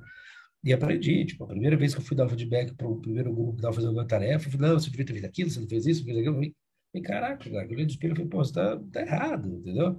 Você não deveria estar agindo dessa forma. O feedback que eu dei dessa forma para a equipe só bloquearia eles a não seguir adiante e ser criativos e tentar coisa diferente. Né? Então, aprendi muito com isso. E aí acho que a grande, né, o grande ponto é tem que, tem que, você tem que estar aberto ao erro. É, mas, de novo, tudo na vida é balancear. Né? O que é errar? Qual a dose do erro? Né? Por isso que essas startups estão muito mais abertas ao erro, têm um apetite gigante né, de acelerar e tudo mais, mas você faz isso no microcosmo. Né? Famoso microcosmo, de preferência com audiência que está mais aberta a isso. Então, ali eu fui me moldando, sabe? Eu fui melhorando toda, todo esse ponto e, e, percebi que eu tinha que mudar, né? Eu tinha que mudar em relação a isso. E aí, quando a gente fala de discussão sobre o que é errar, né? É, é legal, acho que eu ouvi isso até no, no, gestor que eu tive, que sempre foi um grande amigo meu e depois virou meu gestor, que essa pode ser um capítulo para outra conversa de bar, né? Como ser gerido por alguém que era teu amigo. Mas é, o que ele, ele usou uma analogia muito legal, é, tipo assim, quando o cientista faz um experimento, porque quando a gente fala desses MVPs, então, um termo que se usa muito é experimentos, né? Vamos experimentar. Né? Se falhar, não tem problema, se errar, não tem problema. Quando o cientista faz um experimento de laboratório, que é as analogias, laboratório é o famoso microcosmo, né? Está na bancada ali, não foi para a fábrica para produzir. Então, quando o, o cientista está fazendo o teste no laboratório, o, a pior conclusão que ele pode ter, o pior resultado desse teste, ele não ser conclusivo. É o pior, pior resultado que pode ter. Isso significa que ele não setou os parâmetros corretos para fazer o experimento. Ele não definiu as variáveis corretas para ele, ele não definiu a hipótese que ele tinha. Ah, esse aqui vai dar A ou vai dar B, certo? Então a hipótese que ele montou e as variáveis que ele montou, os ingredientes que ele juntou ali, a forma como ele fez o experimento, não ajudou ele a ter uma conclusão.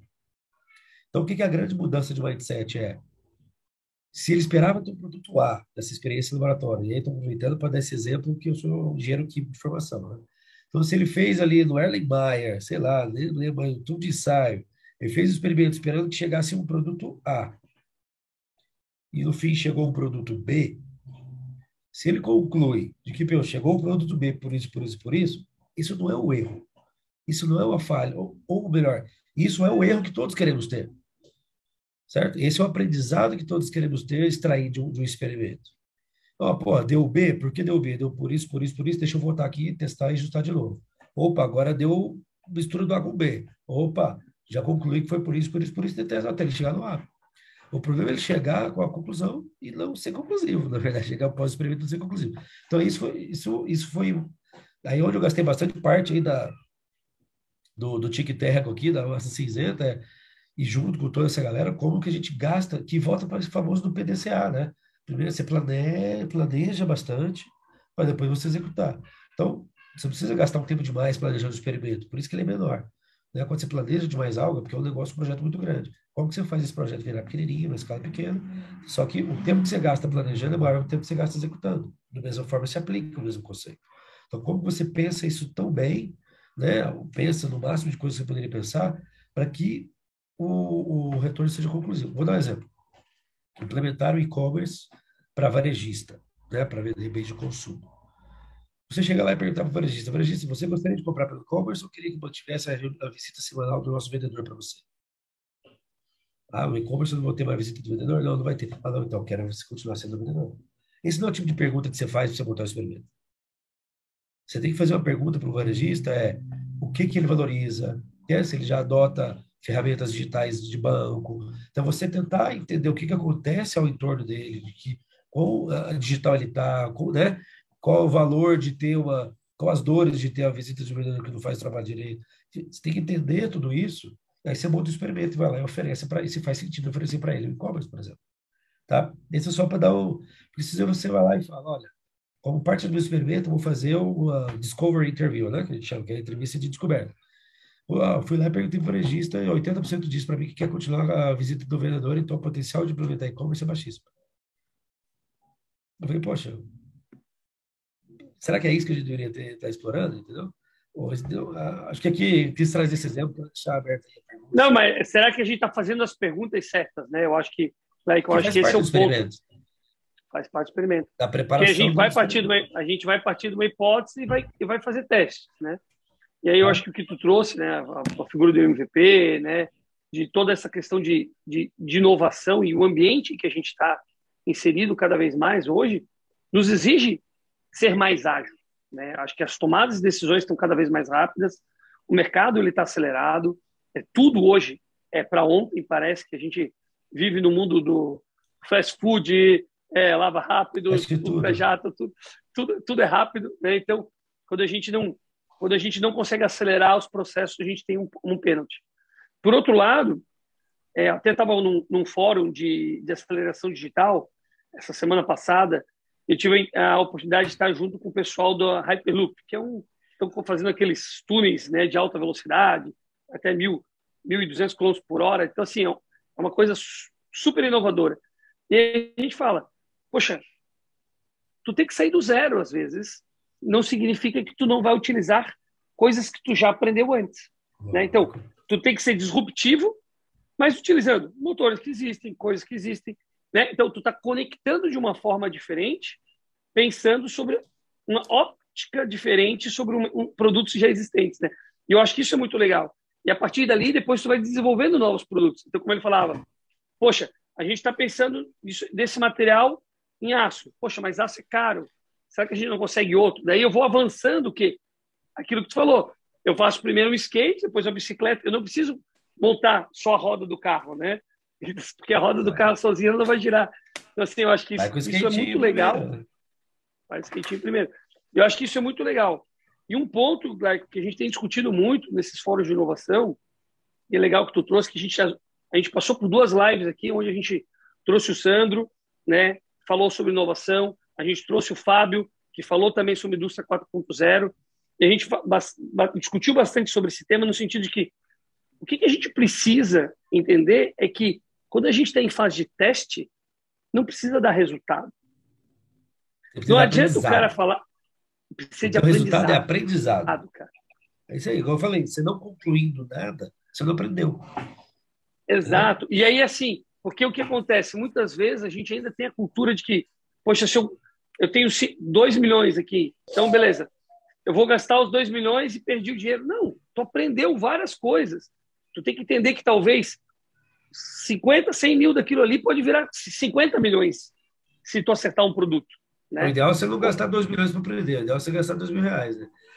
Não, Exatamente. Claro. Mas cada um nas suas proporções, né? Acho que de empresa e tamanho. Eu, né? saí, então, eu assim... saí desse mundo corporativo, acho que eu, eu, tô, eu perdi as referências. Mas eu acho que isso, isso é legal aí para a gente também, talvez até, como você falou, vale para um, um próximo bate-papo, que eu acho que tu tá muito inserido nesse mundo, né? Esse mundo do, de inovação, esse mundo de startups, de novas novas ideias, como investidor também, nesse processo. Eu acho que é uma coisa super legal. E aí eu queria fazer essa ponte, né? Porque tu saiu do meio corporativo depois de muitos anos. Quantos anos, Laico, na, no meio corporativo? Quase 16 anos. Quase 16 anos. E de repente tu teve uma virada de chave. Conta para nós o que, que ocasionou essa virada de chave, que eu acho que isso é legal, e o que, que tu está vendo agora como futuro. Ah, legal. Cara, primeiro, foi a decisão, talvez a decisão mais difícil que eu tomei na minha vida, né? Porque 16 anos, pô, é, logo de sair da faculdade já estava ali, né? Então, como eu disse, eu fui muito moldado ali, né? É, do ponto de vista do profissional que eu sou hoje. Então foi bem difícil. Acho que o que pesou mesmo foi algo bem pessoal, né? Fora do país. É, assim que a gente chegou no país, fizemos algumas amizades. Pandemia, lockdown, lá teve, se não me engano, o toque de recolher desde abril do ano passado, é uma sensação horrível, né? De privação de liberdade. Por mais que talvez você nem fosse para rua à noite, você não podia ir para rua, né? Só, só o fato de você não poder muito ruim. E nesse meio do caminho, né, uma filha pequena, já com a gente lá, com dois anos e pouco, e engravidamos lá. Então, soubemos que estavam grávidos aí em março, é, mais ou menos. Então, ah, tudo bem, né, essa pandemia vai passar rápido, e aí, né, vem sogra, sogro, tio, vem, vem gente para ajudar a gente aqui pelo nascimento. Então, e as coisas foram andando, a gente foi vendo que não era bem assim, né? Então, mas não foi só por causa do nascimento da Cecília, né, minha segunda filha. Acho que teve muito a ver também de eu repensando o que, que eu quero para mim mesmo. E né, do lado profissional, as coisas estavam acontecendo, etc. Né, acho que nunca é uma coisa só, mas o principal driver foi o lado pessoal. E onde eu vi que eu não estava dedicando tempo à minha família como eu deveria, como eu gostaria né, de fazer. Por dois motivos. Pela situação em si que estava acontecendo, né, pelo mercado, como o mercado era estruturado e tal como eu estava reagindo também a esse, esse novo mercado, esse novo contexto, e pelo meu estilo, né, aquilo que eu falei de saber dosar. Então eu falei, não, peraí, acho que chegou a hora de, de eu dar essa pausa, né, que eu costumo dizer, aí o carro pode fazer 300 km por hora, 250 km por hora, mas tocar nessa, nessa pegada aí por 16 anos, 15 anos, uma hora pede para né, pede parar. Então, foi parar antes que quebra, entendeu? Não tive nada, nenhum exame cardíaco, não tive nada disso. Mas acho que foi muito mais essa decisão para curtir o nascimento da minha segunda filha, poder curtir a mais velha também, que eu no, no, momento dela, né? Estar tá mais próximo da, da Cat, de poder contribuir mais e tal. E de fazer uma auto-reflexão, entendeu? O que eu quero para minha vida, né? Muito cooperativo, cara, muito, eu devo muito a essa empresa que eu trabalhei. Acho que, obviamente, é sempre uma troca, né? Eu dediquei meu tempo, recebi o salário em troca, mas não, não, não penso só assim, né? Eu penso de que, pô, a empresa me deu muita oportunidade e aprendi muito, né? Cresci muito e conheci pessoas fantásticas aí com quem eu trabalhei. Mas está na hora de eu repensar, né? Então, nesse completou o ano sabático mês passado. Engraçado, conversando com minha esposa, ela fala assim: que sabático o quê? Você não fez sabático nada. Você só não está trabalhando com a carga horária que você trabalhava, trabalhando com a empresa e tal. Mas, enfim, aproveitei esse tempo também para me reciclar, para me reconectar é, e para aprender coisas novas, né? Então, me conectei bastante com o setor de, né, com esse ecossistema de startups. De novo, ó, gosto de dar os créditos aí. Devo muito ao Fred Scheibel aí, meu amigo, que me ajudou bastante a me introduzir aí nesse universo aqui em Curitiba, me ensinando muito, sempre, até hoje. É, entrei como investidor em algumas startups, acho que a forma como eu escolhi de de estar inserido também nesse contexto, é, porque não, não só por me inserir no contexto, mas também pelo potencial de, de ganho no futuro também, né? Acho que startups hoje são os investimentos mais arriscados, mas onde tem os maiores riscos, onde você tem maior probabilidade de retorno. É, e aí eu falei assim, olha, eu quero investir, quero entender um pouco mais nessa linha mais de sustentabilidade, inovação e sustentabilidade. Então, uma das empresas que eu investi chama Composta Mais, estou aqui para fazer o jabá, mas é que assim, realmente adoro a solução deles, realmente estão causando um grande impacto aí no meio ambiente, né, de evitar que as coisas vão para aterro sanitário, vão para compostagem e tal. Inclusive, hoje estou dedicando aí part-time com eles, é, né, liderando a parte comercial com eles, tá indo, enfim, modelo super legal, e assim como outras. Então, e conviver junto com, com essa equipe me, me traz bastante insights, entendeu? Tanto de coisas que eu posso contribuir, ou coisa, porra, porque eu já não fui assim, não agia dessa forma já um tempo atrás, mas sempre é tempo. E aí, entendendo um pouco todo de como funciona isso, né? Valuation, Venture Capital, Venture Building. Puta, é muito legal, acho que esse sistema, e tem várias coisas na, na, minha cabeça aí de ideias, e uma delas de um projeto tá mais ou menos nessa linha, tá? Ainda não tá saindo do papel, mas é um teste aí, vamos ver como é que funciona é, misturei de venture building com soft landing, né, como se fosse quase que uma franquia de startups é, internacional, ajudar as, as, startups a se internacionalizar mais rápido. Nesse meio tempo, estudei muito também sobre, me conectei com muita gente sobre mercado de energia renovável, né, também tem o, que é, igual eu falei, está tudo dentro de inovação e sustentabilidade, né, eu montei uma consultoria, né, por enquanto está só no CNPJ, no papel mesmo, mas a, a consultoria, no fim, está acontecendo, sou eu e eu mesmo, por enquanto, e me conectando com vários parceiros né, que têm as soluções. Então, eu botei, olha, acho que eu posso contribuir aqui, é juntar o famoso Lé com Cré. Né? A indústria de sustentabilidade, a indústria de energia e tudo mais conhece muito isso, acaba sendo muito industriais, né? muito foco em clientes grandes. Eu conheço muito consumidor, eu conheço muito modelos de distribuição, conheço muito varejo, né? conheço muito as empresas e tenho network dessas empresas. Como que eu faço com que, como que eu posso ser um elo aí? Né? Podemos chamar de consultor, podemos chamar do que for mas como que eu posso viabilizar uh, iniciativas de sustentabilidade de uma forma criativa que talvez poucas pessoas pensaram, né, ou talvez nem pensou para fazer com que isso aconteça. Então, no lado da sustentabilidade, que é a composta mais entra, né, dentro do portfólio de investidas também de soluções sustentáveis, assim como eu estou pensando fazer na parte de energia, está é, tá nessa linha, tá? Mas, enfim, posso, de novo, não estou aqui, não quero comercializar nada, mas eu acho que mais importante para compartilhar com vocês aqui, acho que é a transição. Não é fácil, né? 16 anos no mundo cooperativo, 250 por hora o tempo todo, de repente, né, vai lá para baixo. Foi por isso que eu acho que encontrei, né, dessas investigações, fala com, cara, eu falei com 49 empresas do mercado de energia. E com cada uma empresa eu aprendi alguma coisa. Então, era nas conversas, você conhece o jogo, você sabe que eu gosto de, de, interagir com pessoas e tal. Então, foi nessas interações mesmo virtuais onde eu aprendi, mais aprendi do que tudo que eu li, né? Sobre, por exemplo, energia, sobre inovação e tal. Então, me conectei bastante, até para eu enxergar aí onde faria sentido que eu poderia tentar me aventurar aí nesse segmento. Então, mas assim, não é fácil, achei, tem algum momento que começa a cair algumas fichas, né? Você fala, poxa, e agora? Eu volto para o mundo corporativo ou não? É, eu até então não, não estava buscando ativamente me recolocar. Não, quero testar ainda essas, esses dois, três projetos que eu estou fazendo. Mas, assim, desde, desde o princípio sempre estive aberto, comentei com amigos e tudo mais, estou aberto a ouvir, oportunidade e tal, mas eu não fui buscar ativamente, porque esse momento, vou buscar ativamente ou não, está me perturbando aqui no, no, no, meu ouvido esquerdo todo dia, e no ouvido direito o empreendedor fala, não, agora não, calma aí, calma aí que vamos experimentar e vai dar certo. E vamos, dizer que tá... vamos, vamos, se conectar aí, porque a gente tem, tem o um grupo de aceleração digital do, do nosso Business Club do World Trade Center, e tem dois caras que são muito feras sobre essa parte de energia, energia renovável. A gente tem um grupo de SG também, então, Legal. voltado nesse pilar, então acho que dá para conectar aí várias e, pessoas. E com o Josias também o negócio internacionais. Exatamente. Junto, junto com toda a parte de building, né? Vamos colocar assim, real estate. Então, são coisas interessantes que dá para pensar. E conecta também aqui, né, com o pessoal que está nos ouvindo, para dizer que não existe um caminho só, né?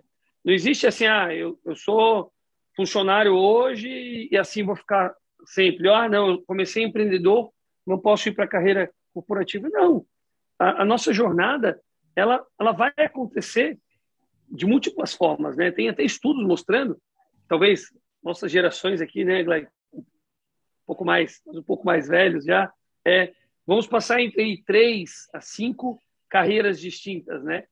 As novas gerações já estão falando de dez. O cara vai passar por 10, 15 empresas diferentes durante a sua carreira, né? Por negócios diferentes, aprendizados distintos. Imagina o quanto que isso também não vai te trazer, quando a gente fala de career path, né, de, de, de conhecimento, de desenvolvimentos diferentes, de conhecer pessoas diferentes. Então, saber, recapitulando um pouco, né, que tu trouxe aqui, gestão de pessoas, entender as, os perfis, né, trazer as habilidades, as características de liderança e de gestão. Acho que tudo isso vai ajudar para que, de fato, tu consiga se desenvolver, seja no processo privado, seja no processo público. A gente tem muitos colegas aqui que estão nos ouvindo que também são da área pública, né? E também, obviamente, se tu quiser empreender, cara, que legal, vamos, vamos, vamos empreender, vamos trazer. Então, nosso grupo está sempre trazendo empreendedores, gestores, líderes, na realidade, para bater esse papo aqui conosco e realmente fazer esse, já, já anotei super, aqui, Diogo, tudo que você falou aqui, ó, o que, que a gente vai falar e tudo mais, está anotado, a gente Ó, pode anotar aí que nós vamos, vamos conectar com o pessoal.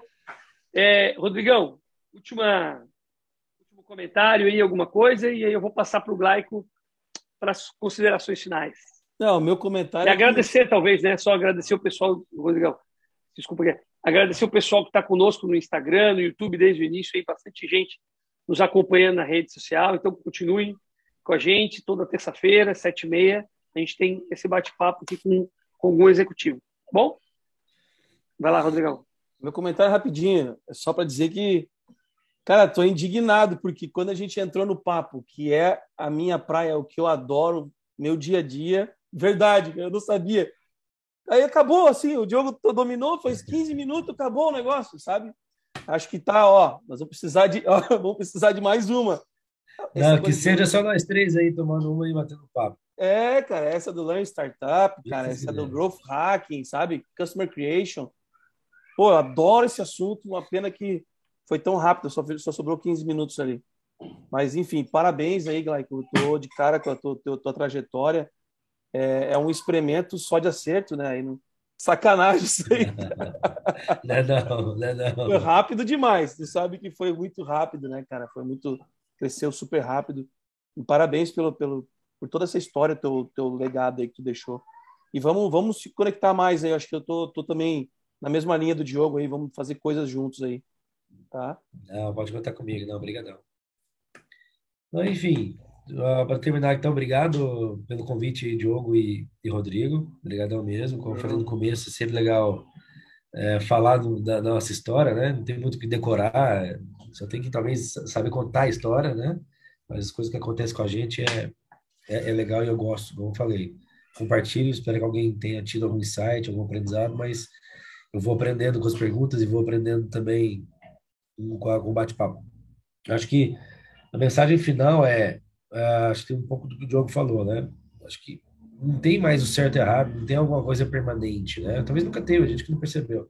Acho que o mundo foi evoluindo, a gente começa a enxergar um pouco mais, a gente vai tentando evoluir junto.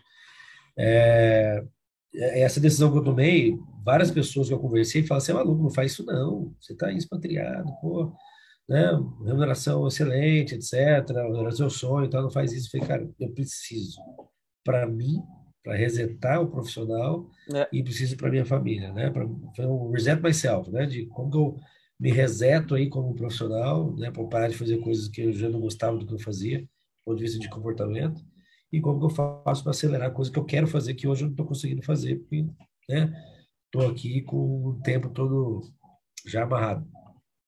Mas pro lado pessoal, né, como que eu estou dedicar mais à família. Então, é, não, não, não, acho que não vamos ser leviano também, acho que não foi uma decisão que eu tomei assim da noite por dia, já era uma intenção de fazer isso talvez daqui cinco anos, que eu acabei antecipando. Não foi extremamente planejado ao ponto assim, olha, estou saindo, depois da manhã já tenho um, negócio próprio, já tenho meu business case que eu comecei a montar. Não, não foi. Foi realmente, pô, preciso sair agora para respirar e ver o que eu vou fazer. Esse ver o que eu vou fazer, gastei tempo pra caramba e ainda estou poder fazer agora. Mas, assim, cuidado, não queiram fazer isso só para fazer. Eu acho que o fato de ter crescido rápido também, Rodrigo, é algo que me deixa mais tranquilo do ponto de vista de segurança financeira também. Então, exato. Né, não sou não sou um cara que leva a vida aí esbanjando também demais. Então, acho que uh, o que eu consegui construir é o que me dá também essa tranquilidade nesse meu período aí até eu voltar a ter alguma coisa que me dê uma renda mais relevante. E fato, né, recomendo quem puder fazer, tirar um ano de sabático, tirar três meses de sabático, seja o que for, mas faça bem planejado, né? E tenha, tenha suas reservas aí para te backupear. É, mas acho que a mensagem final é, é nunca vamos né, fazer aquele negócio do, de achar que a gente não pode mudar, né? não achar que a gente não pode melhorar. Acho que Inventar. tem coisas enraizadas dentro da gente que é difícil de mudar.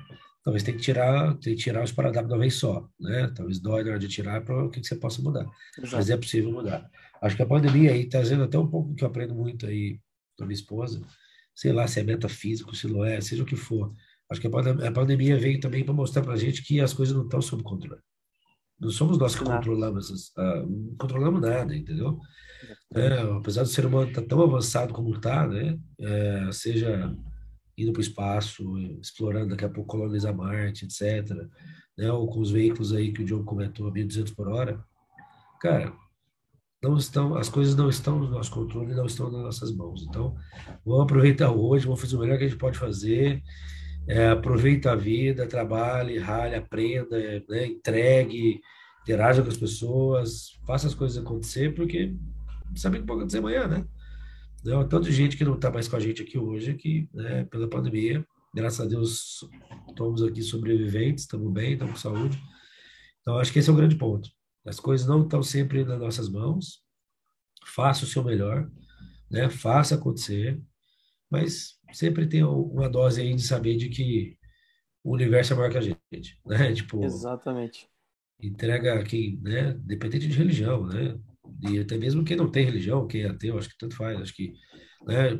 Tenta né, sempre ter algo que, que possa te ajudar a refletir dessa forma, seja só racionalmente, para quem não quer ter uma religião, ou quem tenha, para que você possa jogar algumas coisas para o alto aí e deixar acontecer, entendeu?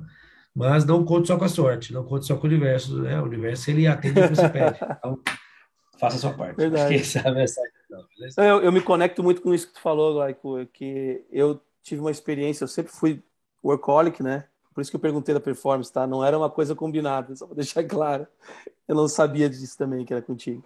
Mas então, o que aconteceu? Eu trabalhava 14, 3 horas por dia, era total projetos, projetos. É, e aí o que aconteceu, cara? Eu quase morri.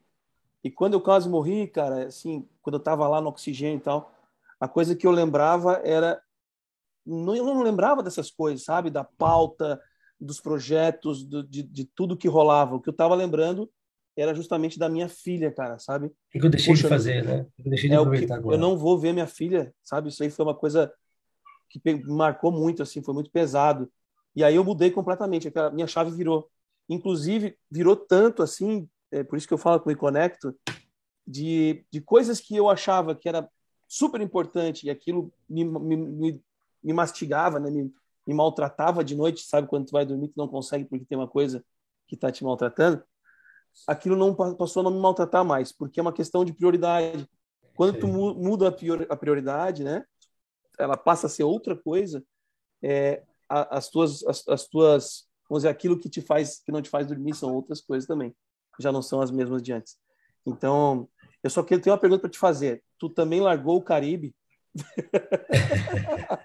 Porque você também? Você estava lá? Não, não, não, porque pô, foi uma decisão difícil, cara. Ah, além disso, larguei o Caribe, sim. Ainda sim, tem sim. que largar o Caribe, né, cara? Que loucura. Mas ó, é. parabéns, cara. Diogão, quer falar alguma coisa para finalizar? Tá mudo, tá mudo. Mudo. Tá mudo. Agora sim. Pessoal, Glaico, obrigado. Tô com 2% de bateria aqui, tô preocupado que vai acabar a minha bateria. Mas, assim, é... de novo, Glaico, obrigado por aceitar o convite do GP, obrigado por estar aqui conosco, né? Tendo esse, fazendo esse bate-papo, compartilhando um pouco da tua jornada, um pouco desse, desse caminho né, de sucesso. Acho que isso é super legal. A coragem de de mudar, a coragem de tomar um novo desafio, de priorizar outras coisas, de também ir para o mundo empreendedor. Então, acho que tudo isso são desafios novos.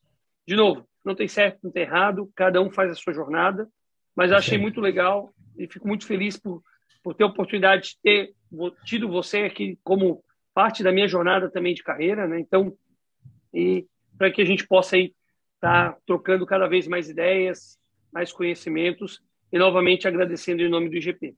Tá bom? Bom, Pessoal, muito obrigado. Bom descanso a todos e obrigado por participarem aí.